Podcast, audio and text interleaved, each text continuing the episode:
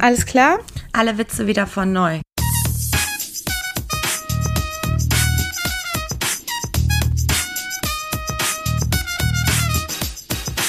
Hallo und herzlich willkommen zu unserer 34. Podcast-Folge Kurzer Prozess, ein juristischer Rundumschlag mit dir, Thala Gebageri und mit mir, Elissa Chartic-Bär.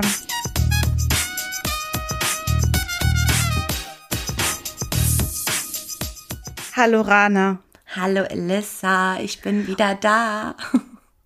Ja, bevor du diese Geschichte erzählst, muss ich erstmal unsere Zuhörerin wissen lassen, dass das unser fünfter Anlauf heute Morgen ist, weil das Internet immer abkackt. Ich weiß echt nicht.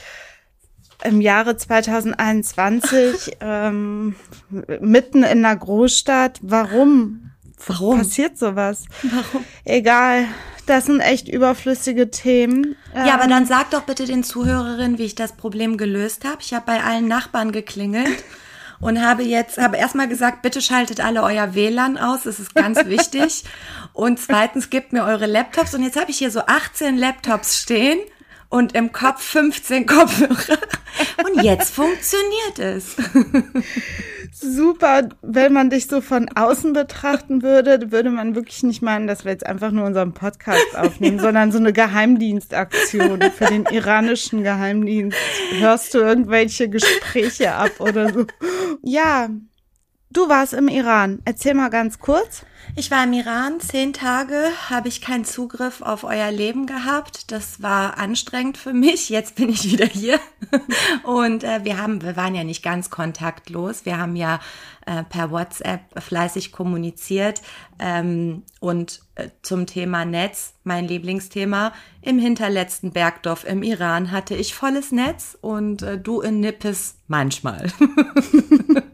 Ich ähm, habe überlegt, äh, dass ähm, wir ein Thema besprechen, was gerade für mich ein bisschen aktuell ist. Ich habe ähm, in eigener Praxis mache ich ja, fertige ich ja für Mandanten, wenn die das wollen, Vorsorgevollmachten und Patientenverfügungen. Und ich habe jetzt selbst im Iran meinem Onkel eine Generalvollmacht erteilt äh, und werde anlässlich dessen mal erklären, was das ist und ob man das vielleicht sogar im jungen Alter braucht. Ähm, und finde das einfach wichtig, vorgesorgt zu haben für jedweden Fall und möchte darüber ein bisschen mit dir quatschen. Was wird bei dir Thema sein? Ähm, bei mir ist Thema ähm, die Vaterschaft, die Rechte und Pflichten des biologischen und des rechtlichen Vaters. Das ist nämlich häufig nicht der gleiche Vater, sondern zwei unter rechtlich zwei unterschiedliche Väter. Und äh, ich erkläre unseren Zuhörerinnen mal, was der rechtliche Vater ist und was der biologische Vater ist und ja, dass der biologische Vater in einem ganz bestimmten Fall die Arschkarte gezogen hat und viele seiner Rechte verliert.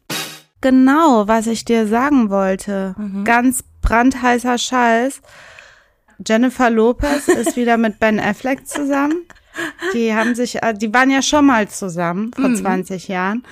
Dann haben beide ihre festen Beziehungen mit Kindern etc. pp. geführt und jetzt haben die wieder zueinander gefunden.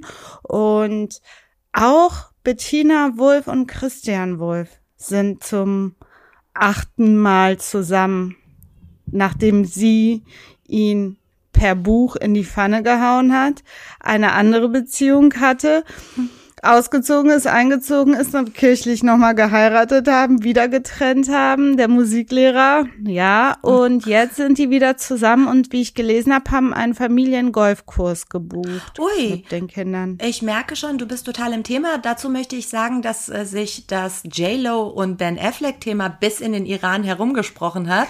Christian und Bettina Wulff interessierte dort aber niemanden. Mehr ist einfach nicht passiert. Gut, ich kann dir sagen, in den zehn Tagen im Iran habe ich festgestellt, dass es ähm, tatsächlich eine Pandemie gibt. Also dieses Virus gibt es weltweit. Und im Iran gibt es kaum Querdenker, beziehungsweise gar keine. Ähm, das Sehr auch, schön, wie ja, angenehm. Total, das wie war angenehm. so, die Leute, das wird da gar nicht aufoktroyiert, sondern die Leute tragen so aus sich heraus da, wo es notwendig ist, Masken. So wenn es viele Leute an einem Ort gibt, tragen die Leute die und äh, lassen sich auch impfen. Dort ist auch das Impfangebot vorangeschritten, wobei viel mit Sputnik. Ich bin mal gespannt. Ich glaube ja, dass man durch den äh, Sputnik-Impfstoff zum Schachweltmeister wird, weil Putin dafür sorgen wird, dass man nicht gechippt, sondern mit äh, übernatürlichen Dopingkräften ausgestattet wird. Und es war äh, faszinierend zu sehen, dass dort die Pandemie ganz anders erlebt wird als hier. Das ist manchmal dann auch irgendwie erhellend. Ja, ja, schön. Also, dann starte ich mal einfach mit der Frage, wer ist eigentlich Vater eines Kindes, das geboren wird? Mhm. Das ist äh, im Gesetz geregelt. Im Gesetz ist nämlich, ich nenne jetzt mal einen Paragraphen, der heißt auch Vaterschaft. Paragraph 1592 BGB.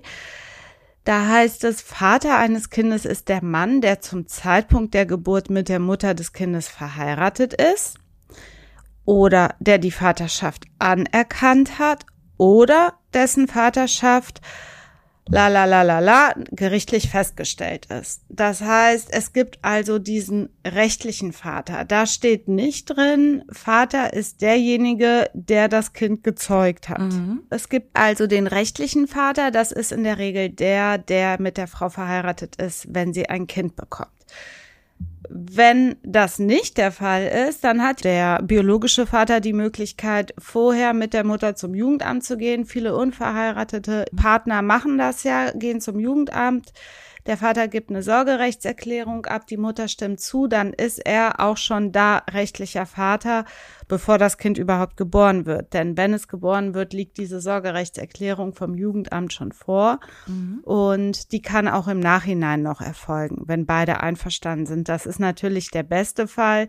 Wenn man das hat, diese Sorgerechtserklärung, dann ist man mit allen Rechten und Pflichten ausgestattet, die einem Vater so zustehen. Man muss Unterhalt zahlen, man hat ein Recht und die Pflicht des Umgangs. Man muss sich um das Kind kümmern, also alles, was eben das Leben so erfordert, wenn man ein Kind bekommt. Da habe ich schon mal die erste Frage, Elissa. Äh, wenn ich jetzt mit meinem, mit meinem Freund ein Kind bekomme und als Mutter gar nicht zum Jugendamt will, gar nicht will, dass da ein Vater eingetragen ist, kann mein Partner das von mir verlangen und auch das gemeinsame Sorgerecht verlangen? Also wenn die Mutter diese Erklärung nicht abgibt oder mhm. nicht zustimmt, hat sie erstmal das alleinige Sorgerecht, mhm. wenn das Kind geboren wird. Sie bestimmt dann selber, wohin sie mit dem Kind zieht, äh, in welchen Kindergarten es kommt und so weiter und so fort, wo das Kind leben soll. Das entscheidet die Mutter. Die hat das alleinige Sorgerecht. Der Vater kann dann aber und das sollte er umgehend machen, bevor das Kind dann zum Beispiel in eine andere Familienkonstellation rein verwurzelt wird, mhm. sofort einen Sorgerechtsantrag stellen. Das kann man bei dem jeweiligen zuständigen Gericht des Ortes, wo das Kind lebt. In Köln zum Beispiel, wenn das Kind in Köln lebt, äh, ist das Familiengericht Köln zuständig und eben da, wo das Kind lebt, das ist das örtlich mhm. zuständige Gericht. Da kann man dann einen Antrag stellen auf Aufhebung der Alleinsorgeberechtigung der Mutter und Übertragung der gemeinsamen, mhm. des gemeinsamen Sorgerechts auf beide Elternteile. Da gibt es halt ein paar bestimmte Voraussetzungen, die erfüllt sein müssen. Unter anderem, dass die Eltern einigermaßen gut kommunizieren können, mhm. sich also über die wesentlichen Belange des äh, Lebens des Kindes absprechen können. Die mhm. müssen jetzt nicht die besten Freunde sein, das muss jetzt nicht so Traum, Patchwork, was weiß ich was sein, aber die müssen irgendwie, selbst wenn es nur per Mail oder WhatsApp ist, kommunizieren können. Mhm. Und dann kann er sein Sorgerecht am Kind äh, gerichtlich geltend machen. Und Mhm. wenn ihm das wichtig ist, sollte er das auch auf jeden Fall machen. Was ist denn das Risiko, wenn ich mir als Vater da zu viel Zeit lasse? Ja, das ist das, worüber ich eigentlich sprechen will ähm, bei diesem Thema. Es gibt eben eine BGH-Entscheidung, die sagt, wenn das Kind erstmal eine familiär, sozialfamiliäre Beziehung zu einem anderen Mann entwickelt, mit dem die Frau verheiratet ist, ähm, während, nachdem sie das Kind bekommen hat oder schon als sie das Kind bekommen hat, wenn dieser Mann die Vaterschaft anerkennt, denn solange du das als biologischer Vater nicht machst, ähm, diese Schritte nicht einleitest, besteht ja die Möglichkeit, dass ein anderer Mann kommt und die Vaterschaft anerkennt, dann ist der rechtliche Vater da und wenn das Kind dann so eine äh, sozialfamiliäre Beziehung aufbaut zu diesem Mann und innerhalb dieser Familie so eine Beziehung entsteht, hat der leibliche Vater kaum eine Chance beziehungsweise keine Chance, seine Rechte durchzusetzen gegenüber dem Kind oder für das Kind. Ne? Dann ist er außen vor. Also äh, vielleicht ähm, für die Zuhörerinnen zur Einordnung. Es gibt den Fall, da ist ein Paar unverheiratet, bekommt ein Kind.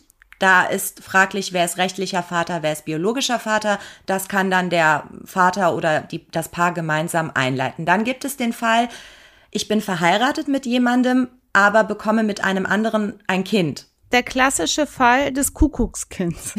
Das nennt sich ja so, ist zwar irgendwie ein total bescheuerter Name, aber sagen wir mal, du bist verheiratet mit deinem Mann, habt vielleicht ein Kind und dann hast du eine außereheliche Beziehung mit einem anderen Mann und äh, wirst von dem schwanger. Dann bist du ja noch immer mit deinem Mann verheiratet, wenn du das Kind bekommst und wenn du das Kind bekommst, ist er dann Ja. automatisch der rechtliche Vater. Lebst du dann die erste Zeit, die ersten Jahre mit diesem Kind zusammen, baust also eine Beziehung auf. Das hängt natürlich immer vom Einzelfall ab, wann diese sozialfamiliäre Beziehung entsteht und wie die sich entwickelt, wie die Rahmenbedingungen sind und so weiter. Dann hat dein Seitensprung-Typ kaum eine Chance, ähm, wenn er Interesse an dem Kind hat und auch Rechte und Pflichten übernehmen will, also Pflichten übernehmen will und Rechte haben möchte, dann kann er die gerichtlich nicht wirklich durchsetzen. Das ist auf viel Kritik gestoßen. Der BGH hat gesagt, so ist die gesetzliche Regelung. Paragraph 1600 BGB. Ich will unsere Zuhörerinnen gar nicht so mit Zahlen äh, nerven. Das ist zu abstrakt, denke ich. Aber da steht drinnen, die Anfechtung einer Vaterschaft, denn der rechtliche Vater ist dann ja schon da, wenn der Mann mit der Frau verheiratet ist. Und wenn der biologische Vater diese Vaterschaft anfechten möchte, dann setzt diese Anfechtung voraus, dass zwischen dem Kind und seinem Vater, also seinem rechtlichen Vater, keine sozialfamiliäre Beziehung besteht oder im Zeitpunkt seines Todes bestand, bestanden hat und der Anfechtende natürlich der leibliche Vater ist. Das heißt, alles hängt an dieser sozialfamiliären Beziehung und wenn die besteht und nachgewiesen werden kann, was ja ein leichtes ist, dann kann der biologische Vater die rechtliche Vaterschaft äh, des nicht biologischen Vaters, ich hoffe, alle kommen mit, ähm, nicht anfechten. Also geht der biologische Vater leer aus. Was ihm bleibt, ist dann allenfalls ein minimales Umgangsrecht.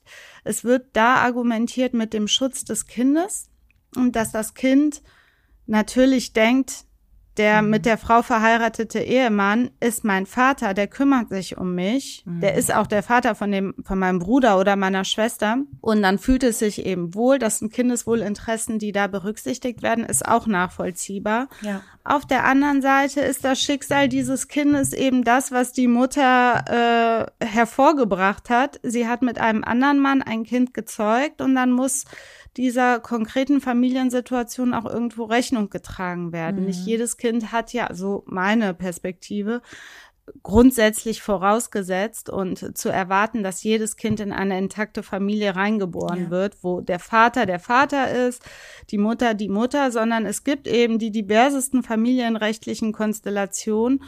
Und da meine ich schon, kann man mit dem Kind auch ehrlich umgehen. Es ist für den Vater so stelle ich mir das einfach vor, eine Katastrophe, wenn es weiß, das ist mein Kind und ich kann nichts für dieses Kind tun. Ich habe keine Möglichkeit, mit diesem Kind selber eine familiär-soziale Beziehung aufzubauen in so einer Patchwork-Konstellation, sondern ich muss alle meine Rechte einem Mann überlassen, der eben nicht der Vater ist, der sich vielleicht gut kümmert und so weiter, aber er ist halt nicht der Vater.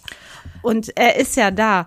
Natürlich ist das super, wenn dieser rechtliche Vater dann alle Rechte und Pflichten übernimmt und zugesprochen bekommt, wenn der biologische Vater sich aus dem Staub macht und sagt, ja. kein Bock, kein Interesse, will ich nicht, gibt's natürlich auch sehr viel. In diesen Fällen top.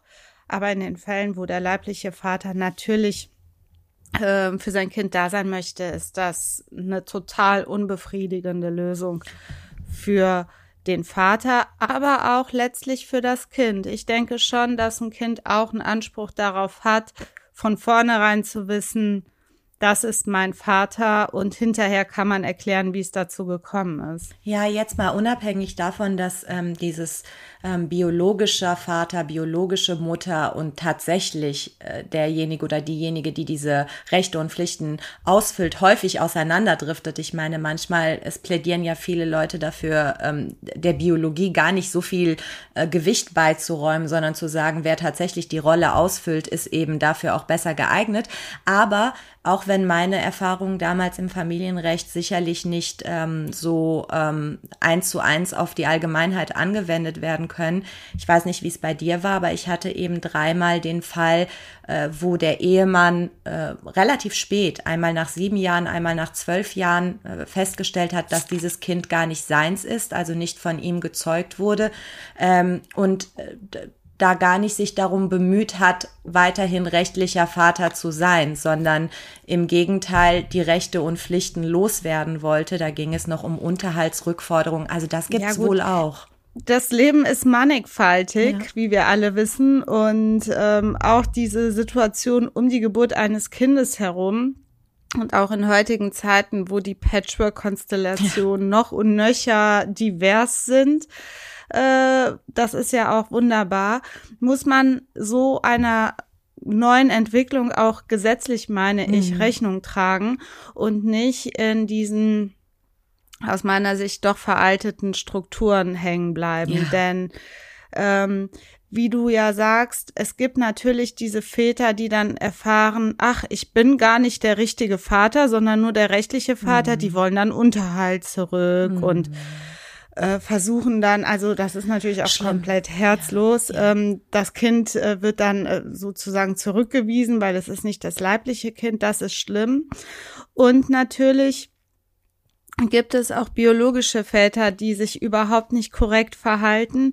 Aber wenn die Situation eben so ist, dass er das möchte, und will und diese Verantwortung übernehmen will, sagen wir mal aus einem One-Night-Stand heraus, ergibt ja. sich so eine äh, Schwangerschaft und der biologische Vater trotzdem die Verantwortung mhm. übernimmt, ist das ja total löblich. Also total. dann sagt er, gut, das war nur ein Nightstand, wir haben beide nicht aufgepasst, aber ich stehe dazu, das mhm. ist mein Kind und ich will äh, für dieses Kind Verantwortung tragen.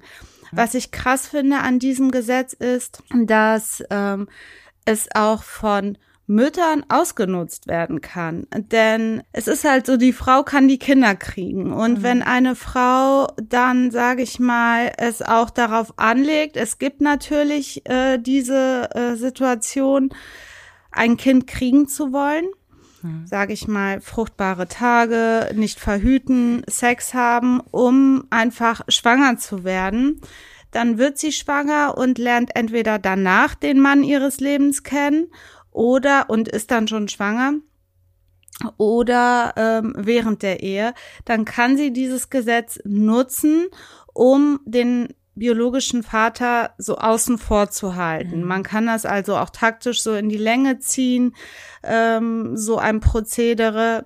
dass sich dann schon in dieser Zeit diese familiärsoziale Beziehung zum rechtlichen Vater, der die Vaterschaft anerkannt hat, oder der verheiratete Ehemann äh, entwickelt hat.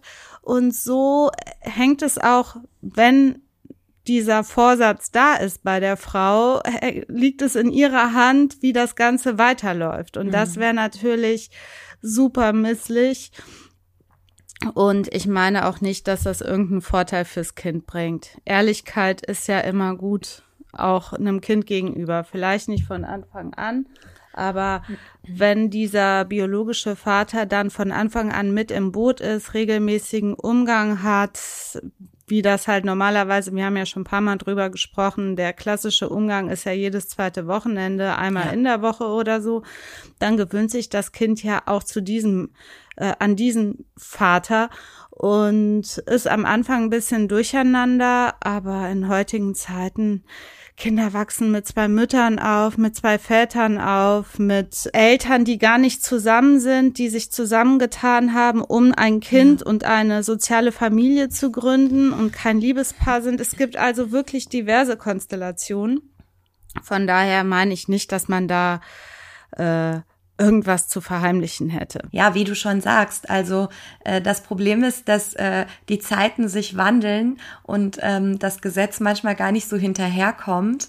Äh, und dann muss man natürlich auch gucken, wer sind die Gesetzgeber. Ähm, das sind ja selten junge, flippige Menschen, sondern vielleicht auch so ein bisschen im betagten Alter und etwas konservativer eingestellt. Ich sehe das so wie du. Ich glaube, dass man da vielleicht noch mal ein bisschen nachjustieren muss und ähm, ähm, auch dieser Konstellation, dass man vielleicht verheiratet ist oder ein anderer die Vaterschaft anerkennt, während äh, jemand anderes biologischer Vater ist und es vielleicht viel zu spät mitbekommt, dass er da ein Kind gezeugt hat. Und je später er es mitbekommt, desto fester wird die soziale Struktur zum rechtlichen Vater. All das, finde ich, muss jetzt langsam auch mal Einzug ins Gesetz finden. Wobei, da wirst du mir ja vielleicht sicherlich mehr sagen können, ähm, Richterinnen und Richter bemüht sind, diese Einzelfälle ähm, tatsächlich auch so zu betrachten und das Gesetz auch dann so auszulegen. Nee, das ist in dem Fall tatsächlich nicht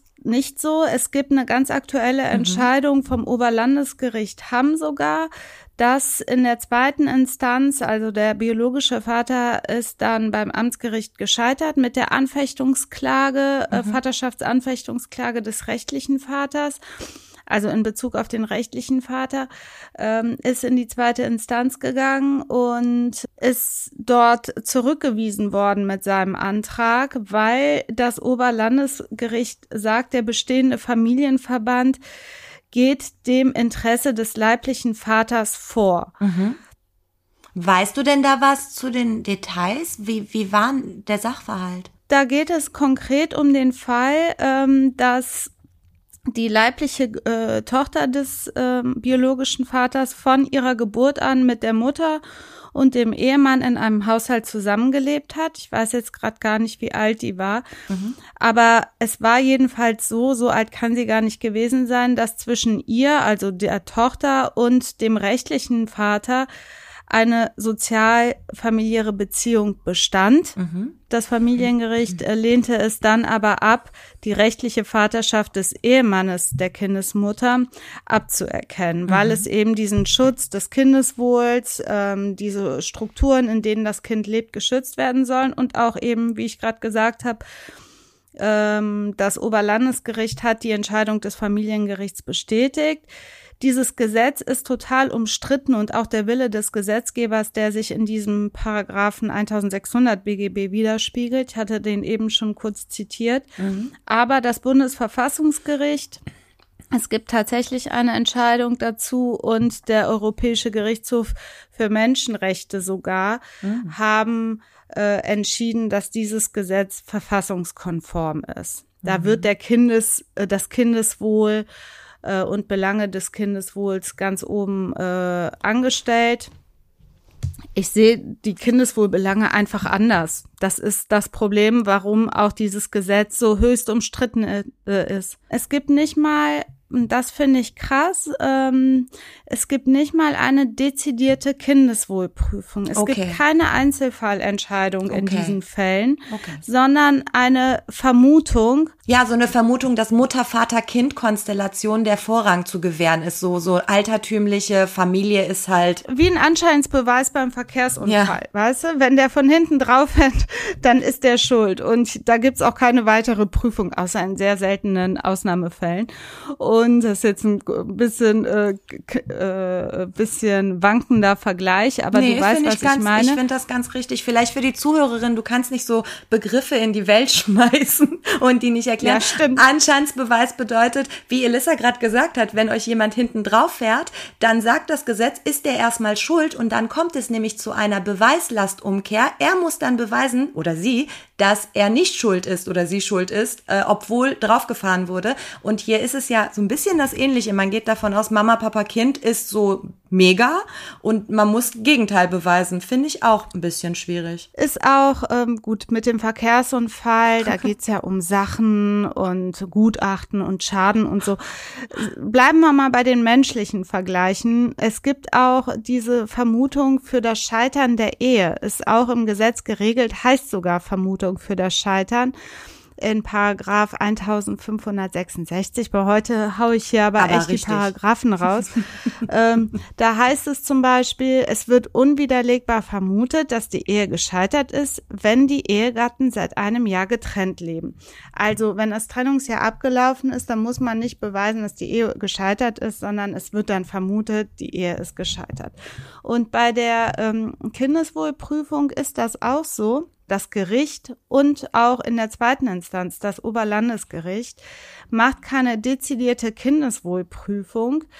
Ähm, also prüft nicht den Einzelfall, wie das in dieser Familienkonstellation abläuft, sondern mit der sozialfamiliären Bindung ähm, geht das Gesetz per Vermutung davon aus, dass der soziale Vater für das Kind tatsächlich Verantwortung trägt und sich um das Kind kümmert. Und diese Verantwortung sieht das Gericht beziehungsweise das Gesetz schon dann, wenn der rechtliche Vater mit der Mutter des Kindes verheiratet ist, mhm. also rechtlicher Vater ist, mit dem Kind längere Zeit in häuslicher Gemeinschaft zusammengelebt mhm. hat oder zusammenlebt, ist dann auch schon fraglich, was ist längere mhm. Zeit. Ähm, das gilt sogar nach der Trennung der Eltern. Also wenn rechtlicher Vater und Mutter sich scheiden lassen und dann beispielsweise Wechselmodell haben, mhm. hat der rechtliche Vater nach wie vor seine Rechte als Vater und der biologische Vater nichts. Der, für den ändert sich dann nichts, wenn die ähm, äh, Eltern sich trennen. Und nicht mal zu berücksichtigen ist das eigene Sozialfamili die eigene sozialfamiliäre Bindung des biologischen Vaters in der Vergangenheit. Also es wird es wird wirklich zum Nachteil des biologischen Vaters entschieden mit dem Ziel, dass das Kindeswohl geschützt ist, aber ich sehe das einfach anders und ich finde das fast ein bisschen äh, skandalös. Ich habe in dem Zusammenhang mal, äh, werde ich dann, wenn wir in zwei Jahren noch immer unseren Podcast hm. machen, hm. darüber berichten, auch mal ähm, so eine Beratung für die Produktion eines Filmes zu diesem Thema gemacht, ähm, der in einigen Monaten nächstes Jahr, glaube ich, im Kino auch äh, laufen soll. Und ähm, da geht es um exakt dieses Thema, dass der biologische Vater einfach auch ein bisschen durchdreht, weil er keine Möglichkeit hat, äh, hier irgendwie an sein Kind ranzukommen. Wie ich gesagt, allenfalls hat er ein ganz kleines Umgangsrecht. Wenn ich finde es halt auch irgendwie schwierig, ähm, aber da habe ich jetzt kürzlich mit einer Freundin drüber gesprochen, die in Trennung lebt. Und ähm, ich bin ja so ein Verfechter vom Wechselmodell. Du übst es ja sogar aus. Und äh, obwohl ich keine Kinder habe, halte ich das irgendwie für eine ziemlich coole Lösung und auch Psychologen sprechen sich mehr und mehr dafür aus, aber es gibt eben auch noch eine extreme Fraktion. Gerade hier in Deutschland, finde ich, sind wir so unglaublich konservativ, was so Kinder und Erziehung angeht. Überall anders gibt man Kinder relativ zügig in Fremdbetreuung, weil es auch sowas wie Elternzeit nicht gibt, auch im Iran, in den USA. Will ich jetzt gar nicht gutheißen, aber sprich, überall anders ist man mit der Fremdbetreuung von Kindern eher d'accord und hier wird immer noch darüber diskutiert, ob man eine Rabenmutter ist, wenn man das Kind mit einem Jahr irgendwie in eine Kita gibt oder so. Aber ich finde es vor allem krass, dass ähm, unabhängig von Wechselmodell und allem man dem Kind nicht zugesteht, dass da augenscheinlich zwei Väter sind, also einmal der rechtliche Vater und einmal der Erzeuger, die beide ein ziemliches Interesse daran haben, ähm, mit dem Kind in Kontakt zu treten und für das Kind einzustehen und dass man glaubt, dass das per se kindeswohlgefährdend ist, obwohl da nicht nur Mutter und Vater, sondern noch ein Vater auf der Matte stehen. Ja. Ich meine, wie schön ist das für ein Kind? Klar, ich kann mir vorstellen, dass das sicherlich aus psychologischer Sicht an der einen oder anderen Stelle einen Loyalitätskonflikt auslöst, gerade im Einzelfall, wenn sich die Männer uneinig sind. Alles okay. Aber wie du schon sagst, wenn überhaupt keine Kindeswohlprüfung stattfindet, wie will ich all diesen Überlegungen gerecht werden und nur kirchlich konservativ religiös zu sagen, Mama, Papa, Kind. Äh, andere Konstellation hat Gott nicht hervorgerufen, äh, ist einfach so altertümlich und äh, im Jahre 2021 so crazy. Und du weißt ja, und jetzt nochmal für die Zuhörerinnen, Familienrecht ist auch Richterrecht. Das heißt, es wird fortentwickelt durch Rechtsprechung, weil nur die Gerichte am Puls der Zeit sind. Das heißt, leibliche Väter, biologische Väter, wenn ihr Rechte und Pflichten haben wollt, kommt zu Elissa und den Kolleginnen, damit man das alles vor Gericht trägt und äh, so langsam ein Umdenken stattfindet. Am ehesten kann man, glaube ich, so Veränderungen erzielen, indem man eben sich an die Gerichte wendet. Also, wir sind uns einig, Gesetz ja. muss geändert werden.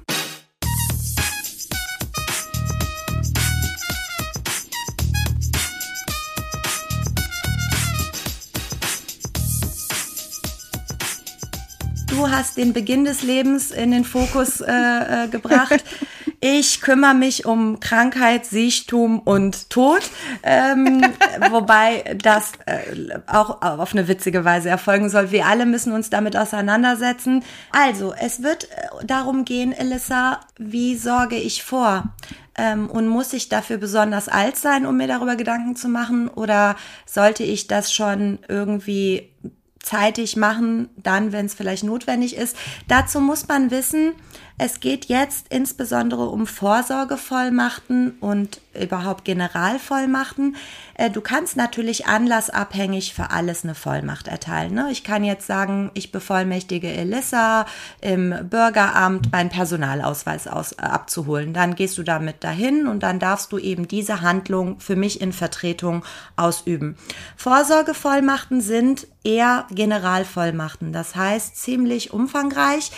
Warum rede ich darüber? Weil es einen Trugschluss in der Gesellschaft gibt. Die Leute glauben, wenn sie verheiratet sind, zum Beispiel, oder wenn sie volljährig sind, dürften die Eltern immer noch in Vertretungen Dinge für sie erledigen. Das ist nicht so. Ähm, zum Beispiel auch im medizinischen Bereich der Ehepartner ist nicht von der Schweigepflicht entbunden. Also die Ärzte dürfen dem grundsätzlich nicht Informationen über deinen Gesundheitszustand mitteilen. Echt? Das wusste ich nicht. Genau, das machen natürlich, das macht medizinisches Personal in der Regel einfach, weil es logisch ist, wenn ich als Ehefrau da hinkomme mhm. und mein Mann liegt da schwer verletzt, dann sagen die in der Regel nicht, nö, das dürfen wir Ihnen nicht sagen. Sind Sie denn verheiratet? Aber wenn wenn man es streng betrachten würde, dann äh, ist eigentlich gar niemand von der, also die Ärzte sind nicht von der Schweigepflicht entbunden gegenüber dem Ehepartner, außer es gibt eben eine solche Vorsorgevollmacht. Ähm, das heißt, wenn du volljährig wirst in Deutschland, bist du erstmal auf dich gestellt. Äh, keiner kann deine Dinge erledigen. Wenn du in einen Zustand gerätst, wo du für dich nicht mehr Dinge entscheiden kannst, und dafür musst du nicht geschäftsunfähig werden im Sinne von im Alter dement oder eine Alzheimer-Erkrankung, sondern es reicht, du hast Gott bewahre einen Skiunfall und liegst vier Wochen im Wachkoma. Wenn dann eben irgendwelche Dinge für dich zu erledigen sind. So Michael Schumacher mäßig. Ja, ja, ganz bitter, ganz bitteres Beispiel. In der Tat, du bist dann im Koma, kannst deinen Willen nicht äußern und wenn mhm. du deinen Willen nicht äußern kannst, muss zum Beispiel im medizinischen Bereich auf deinen mutmaßlichen Willen geschlossen werden. Das heißt, die Ärzte müssen sich überlegen, was könnte der Mensch gewollt haben, vielleicht auch in deinem Umfeld nachfragen. Und da geht immer die Idee Lebenserhaltung. Ne? Also gerade mhm. im medizinischen Bereich geht man davon aus, dass jeder Mensch per se erstmal überleben will. Aber ob du einen bestimmten Vertrag kündigen willst, ob du äh, irgendwo untergebracht werden willst, wo du vielleicht besser versorgt werden kannst, all das kannst du nicht mehr bestimmen. Und da ist es auch sehr, sehr schwierig, deinen mutmaßlichen Willen zu bestimmen. Insofern ist eine solche Vorsorgevollmacht auch in jungen Jahren nicht verkehrt, wenn man zum Beispiel Extremsportler ist äh, und waghalsige Hobbys hat. Kann man die denn einfach so mit einer Unterschrift? Es gibt ja Formulare im Internet, die man sich runterladen kann. Reicht es aus, wenn man diese Formulare seinem Willen entsprechend ausfüllt und unterschreibt oder muss man damit zum Notar gehen? Also, ähm, ja und nein. Grundsätzlich gibt es sehr, sehr viele Formulare, sowohl zur Vorsorgevollmacht als auch zur Patientenverfügung. Es gibt viele Verbände, die diesbezüglich Mappen zusammengestellt haben, die man für wenig Geld kaufen kann. Ähm, das ist dann, sind dann so Ankreuzsysteme, wo du bestimmte Dinge eben ankreuzen kannst und unterschreiben kannst, deinen Bevollmächtigten nennst. Ähm, eine notarielle Vorsorgevollmacht brauchst du immer dann, wenn dein Bevollmächtigter auch über deine Immobilie entscheiden soll, sprich Grundschulden eintragen können soll, mhm. verkaufen soll, was auch immer vermieten soll, dann brauchst du in der Regel eine notarielle eine notariell beurkundende Vollmacht. Ansonsten reichen äh, Vorsorgevollmachten, die du im Internet bekommst, aber Obacht es sollte immer ein Anwalt, eine Anwältin eingeschaltet werden. Ich bin selber in diesem Bereich tätig und es gibt einfach unglaublich viele Ammenmärchen dazu, äh, die du einfach mit so einer kurzen Recherche im Internet auch nicht gelöst bekommst. Du musst nicht nur wissen, was du für Rechte und Pflichten hast als Vollmachtgeberin, sondern die Bevollmächtigte, die hat auch immense Pflichten, auch Rechte natürlich, aber Pflichten auch gegenüber späteren Erben und auch gegenüber dem Vollmachtgeber auf Auskunft, auf Rechenschaft. Du musst dir überlegen. Ach so. Das du, müsste man dann zum Beispiel machen, äh, Auskunft erteilen über die Schritte, die man für den äh, Vollmachtsgeber Genau. Oder Vollmachtsgeberin äh, eingeleitet. Ja, hat. also zum einen so hat quasi Protokoll führen müssen. Genau, richtig. Ja, ne? Also ich sag auch immer, wenn ich so, so derartige Dinge fertige, in der Regel kommt der Bevollmächtigte oder die Bevollmächtigte auch mit zu einem Termin. Es ist immer sinnvoll, das alles immer wunderbar aufzuschreiben, Tagebuch zu führen. Wann habe ich Geld abgehoben? Wofür habe ich Geld abgehoben? Die Belege aufbewahren.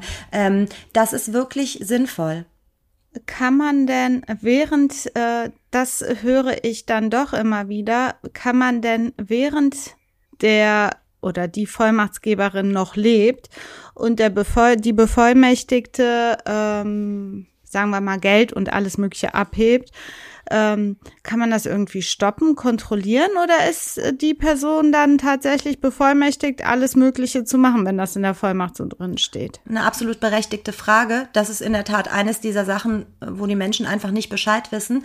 Ähm, in der Regel ist es so, dass du wissen musst, unabhängig von diesen anlassabhängigen Vollmachten, ist eine Vorsorgevollmacht in der Regel eine Generalvollmacht. Was heißt das? Sie berechtigt dich als Bevollmächtigte zu allem, was ich als Vollmachtgeberin auch darf. Davon ausgenommen sind immer ganz höchstpersönliche Sachen wie Ehe schließen und ein Testament schreiben. Also ich kann jetzt nicht meinen Vorsorgebevollmächtigten zur, zum Standesamt schicken und sagen, heirate bitte mal den Kerl. Äh, da muss ich schon noch selber hin. Aber alles andere ist durch die Vollmachtgeberin zu erledigen. Und das ist die Krux. Das ist die Krux, die wir in Deutschland haben, wie ich jetzt erfahren durfte, äh, im Iran teilweise auch. Es gibt ein Außenverhältnis und es gibt ein Innenverhältnis. Und das ist das, was man beachten muss. Im Außenverhältnis ist diese Vollmacht grenzenlos, nahezu mhm. grenzenlos. Aber man muss wissen, so Vorsorgevollmachten, die gehen, wenn die anwaltlich gemacht sind, gerne über acht Seiten da wird jetzt nicht jede Bank, jede Behörde, jede Stelle immer die ganze Vollmacht lesen, um zu schauen, was darfst du, was darfst du nicht als Vollmachtgeberin, sondern die gehen davon aus, die ist generell erteilt, vollumfänglich. Und dann ist das so, im Innenverhältnis kann ich dir sagen, Elissa, bitte vertritt mich, aber du darfst zum Beispiel in der Woche nur 500 Euro abheben. Bitte vertritt mhm. mich, aber du darfst bitte mich nie ummelden in meiner Wohnung. Das kann ich im Innenverhältnis durch Vertrag regeln. Wenn du also im Außenverhältnis deine Vertretungsmacht überschreitest, kann ich im Innenverhältnis sagen, komm mal her, gib mir Schadensersatz oder hör damit auf. Und genauso kann ich eine Vollmacht, außer ich habe es explizit ausgeschlossen, kann ich eine Vollmacht widerrufen als Vollmachtgeberin. Das kannst du nur dann nicht mehr, wenn du geschäftsunfähig wirst. Ne? Dann kannst du das dann, nicht mehr machen. Aber ist es dann so, ähm, jetzt rein pragmatisch, wenn ich die äh, Vollmacht widerrufe, mhm. dann muss ich ja all diese Stellen auch äh, informieren darüber, dass ich die Vollmacht widerrufen habe. Denn derjenige, der die Vollmacht nutzt oder diejenige, mhm. die vielleicht betrügerische Interessen oder sowas hat, mhm. ähm, wird ja dann trotzdem von der Vollmacht weiter Gebrauch machen. Ja. Obwohl ich im Innenverhältnis die Vollmacht widerrufen habe. Äh, das ist ja, was macht man denn dann? Genau, also das ist, das, das hat wiederum mit dem Innenverhältnis nichts zu tun. Wenn ich die Vollmacht dir gegenüber als Vertreterin widerrufe, ist die erstmal weg. Wenn du dann hingehst und wieder Spökes machst, dann habe ich Anspruch auf Schadensersatz gegen dich. Aber du hast ganz recht, Idealerweise ist es so, dass ich nicht nur die Vollmacht gegenüber dir widerrufe, sondern dort, wo du Schaden anrichten kannst, in allererster Regel bei der Bank. Da ist meistens separat noch eine Kontenvollmacht hinterlegt. Da sage ich der Bank, Obacht, ich habe das widerrufen und dann ist okay. Alle anderen Behörden und Stellen, ist, es ist selten so, dass die deine Vollmacht hinterlegen und dir dann ewig und drei Tage die Möglichkeit einräumen, für den Vollmachtgeber zu entscheiden, sondern du musst immer wieder diese Vollmacht neu vorlegen. Und das kannst du nicht, denn wenn ich die dir gegenüber widerrufe, muss ich Herausgabe der Vollmachtsurkunde fordern und dann stehst du ohne Vollmacht da, kannst also deine Vertretung, die du ja nicht mehr ausüben kannst, gar nicht mehr beweisen. Das heißt, sicherster Weg, ich widerrufe gegenüber dir, verlange die Vollmacht heraus und sag der Bank Bescheid und damit äh, kannst du eigentlich keinen großen Schaden mehr anrichten. Ah ja, gut zu wissen, falls ja. es mal so weit kommt. Falls, mal so weit kommt. falls du mal meine Vollmacht, die ich habe, widerrufen darfst. Dann werde ich schnell abräumen. Ach so, die Vollmacht, die du hast. Wir haben ja gegenseitig, weißt du? Ja, ja. Aber was soll man bei uns auch holen, Elissa? Ja, wir haben ja nichts. Ähm, nein, also äh, Vorsorgevollmacht wirklich wichtiges ähm, und aus meiner Sicht auch interessantes Thema, sich schon mal vorab dafür ähm, mal zu interessieren und sich mal zu erkundigen. Du kannst damit unglaublich viel tun für den Vollmachtgeber. Was gibt, was gibt es denn noch für Vollmachten außer die Vorsorgevollmacht? Äh, das ist genau die gleiche Vorsorgevollmacht. Diese kann entweder, der Jurist sagt, transmortal erteilt werden oder die eben auch nicht. Sagt, die Juristin. Die Jurist. Danke, dass du mich immer wieder erinnerst. Die Juristinnen und die Juristen sagen, äh, dass du die über den Tod hinaus erteilen kannst. Das ist sehr, sehr sinnvoll äh, aus meiner Sicht als Erbrechtlerin, weil du äh, nach dem Tod des Vollmacht, der Vollmachtgeberin eben eine gewisse Zeit agieren kannst, bis du bis die Erben feststehen oder die einen Erbschein bekommen. Sowas dauert in Deutschland, Bürokratie, da sind wir ganz groß, kann eben Monate dauern, bis du deine, deine Erbenposition legitim gegenüber Banken und Behörden nachweisen kannst. Und dann ist es immer sinnvoll, wenn man eine solche Vorsorgevollmacht hat, natürlich wenn man auch Erbe oder Erbin ist. Häufig driftet das auseinander, dann gibt es Krieg. Aber eine solche Vorsorgevollmacht ist über den Tod hinaus erteilbar und dann eben nur durch die Erben äh, widerrufen, zu widerrufen. Ach so. Und ähm, das ist auch sinnvoll. Und sag mal, ähm, was ja, glaube ich, in der Bevölkerung auch immer so ein Ding ist, ähm, die Frage, wenn jemand ähm, im Krankenhaus liegt und selber nicht mehr entscheiden mhm. kann über sein Wohl und Wehe und wie es weitergehen soll für, für sie oder ihn. Mhm. Ähm, kann man mit so einer Vollmacht auch entscheiden, ob Maschinen beispielsweise ähm, äh, lebenserhaltende Maschinen abgeschaltet werden oder ist das dann eine Patientenverfügung? Also, wenn, wenn du voll, Bevollmächtigte bist da, und es keine Patientenverfügung gibt, dann wird man äh, dich beiziehen, wenn es darum geht, den mutmaßlichen Willen zu eruieren. Wenn es eine solche Vor Vorsorgevollmacht gibt, dann ist da eine Passage drin, wo drin steht, dass alle Stellen und Personen, die einer Schweigepflicht unterliegen, davon gegenüber dem Bevollmächtigten entbunden werden. Dazu gehören Ärzte, wir Rechtsanwälte, Steuerberater, äh, Krankenkassen, all die dürfen dir gegenüber eben ähm, dann sich äußern und die werden dich fragen als Bevollmächtigte, wenn es darum geht, den mutmaßlichen Willen des Patienten zu eruieren. Sinnvoller ist es aber, flankierend zu einer Vorsorgevollmacht oder vielleicht, wenn man noch jung ist und sagt, ach ja, Vorsorgevollmacht brauche ich jetzt erstmal nicht, ähm, eine Patientenverfügung zu erstellen. Ähm, bevor ich zur Patientenverfügung komme, Elissa, nur mal kurz, was passiert, wenn ich in jungen oder in älteren Jahren ähm, nicht mehr in der Lage bin, meinen Willen zu äußern und ich habe keine Vorsorgevollmacht, dann, das wirst du wissen, wird seitens des Betreuungsgerichts ein Betreuer bestellt. Ja, das heißt, jeder kann dann anregen, dass äh, du nicht mehr ganz bei dir bist. Das passiert zum Beispiel häufig von Nachbarn, dass die sagen, ich habe so eine Nachbarin, die ist 95, ich habe den Eindruck, die kriegt ihre Sachen nicht mehr in den Griff. Dann kann man eine Betreuung anregen, dann wirst du als Person beigezogen, du wirst angehört, es gibt einen Gutachter, der über deinen Gesundheitszustand urteilt und dann wird ein Betreuer bestellt. Um das zu mhm. vermeiden, mhm. sagen wir Anwälte, bitte frühestmöglich eine Vorsorgevollmacht erstellen, weil dann kann man sich den Bevollmächtigten oder die Bevollmächtigte aussuchen, vielleicht jemanden sogar aus dem engsten Kreis, damit man auch Vertrauen hat, ist immer sinnvoller als ein Berufsbetreuer oder eine Berufsbetreuerin. So, das zum Thema Vorsorgevollmacht. Wenn man das nicht will und aber abgesichert sein will hinsichtlich dessen, was mit einem passiert, wenn man im Krankenhaus liegt, dann ist die Patientenverfügung ja, die erste Wahl. Das ist ja sowas, ähm, ich meine, viele reden ja derzeit über den Organspendeausweis, ja. dass man den quasi hat. Das ist ja wie eine äh, Manifestierung des Willens des eigenen Willens in einem Falle, wo der ja. Hirntod festgestellt wird, die Organe zu spenden oder eben nicht. Ähm, das ist, glaube ich, etwas, was die Leute auch umtreibt. Was ist, wenn ich im Krankenhaus liege und an Maschinen gebunden bin und meinen Willen und äh, meinen Wunsch nicht mehr äußern kann? Absolut, absolut. Das ist, das ist wirklich ein ganz, ganz schlimmer Gedanke. Mhm. Ähm, also wenn ich in meiner Praxis ähm, Patientenverfügungen erstelle, dann sage ich den Mandanten immer, bitte auch ein äh, Aufklärungsgespräch bei einem Arzt anhand der Patientenverfügung vornehmen lassen, weil auch da gibt es viele, viele Trugschlüsse. Die Leute glauben, wenn sie im Koma liegen, ähm, dass dann sagen die, gerade ältere Menschen, ich möchte nicht mehr künstlich ernährt werden, ich möchte nicht künstlich am Leben erhalten werden.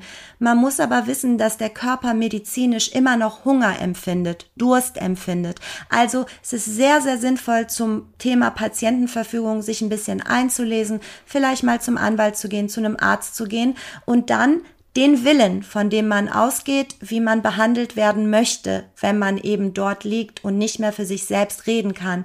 Was man dann haben möchte, sollte man eben niederlegen.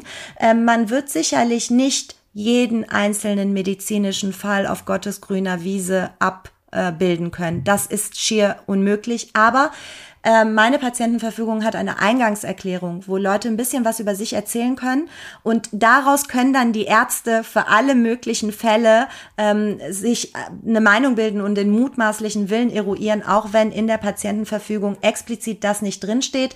Es geht konkret darum, wie willst du, dass die Ärzte und das medizinische Personal agiert in der Sterbephase, akut, Danach Organspende oder nicht, hast du eben angesprochen.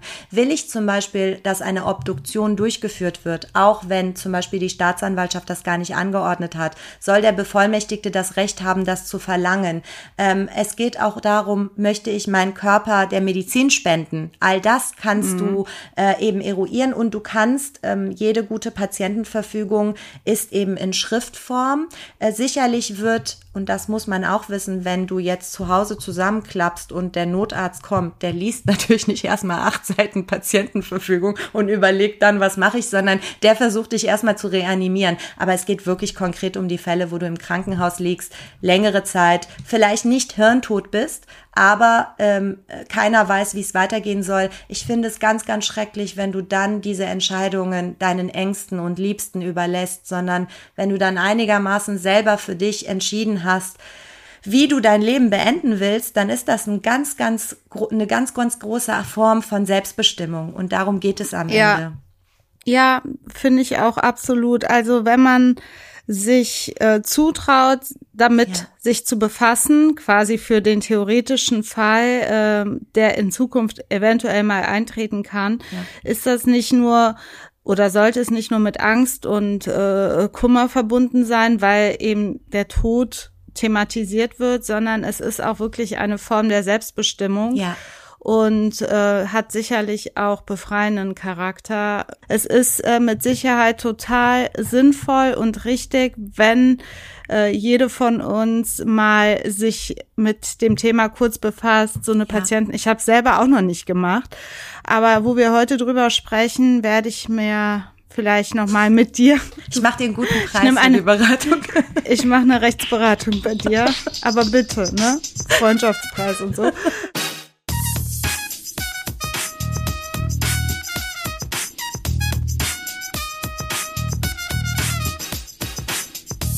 Das war die 34. Folge Kurzer Prozess, ein juristischer Rundumschlag mit dir, Elissa Chartage-Bär und mir, Talaye Bagheri. Ciao. Ciao, ciao.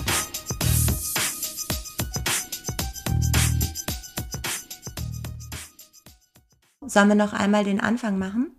Ja. Ein Podcast von Play Press Play. Press Play. Press Ein Podcast Play. von Press Play Productions. Press Play Productions. Ein Podcast von Press Play Productions.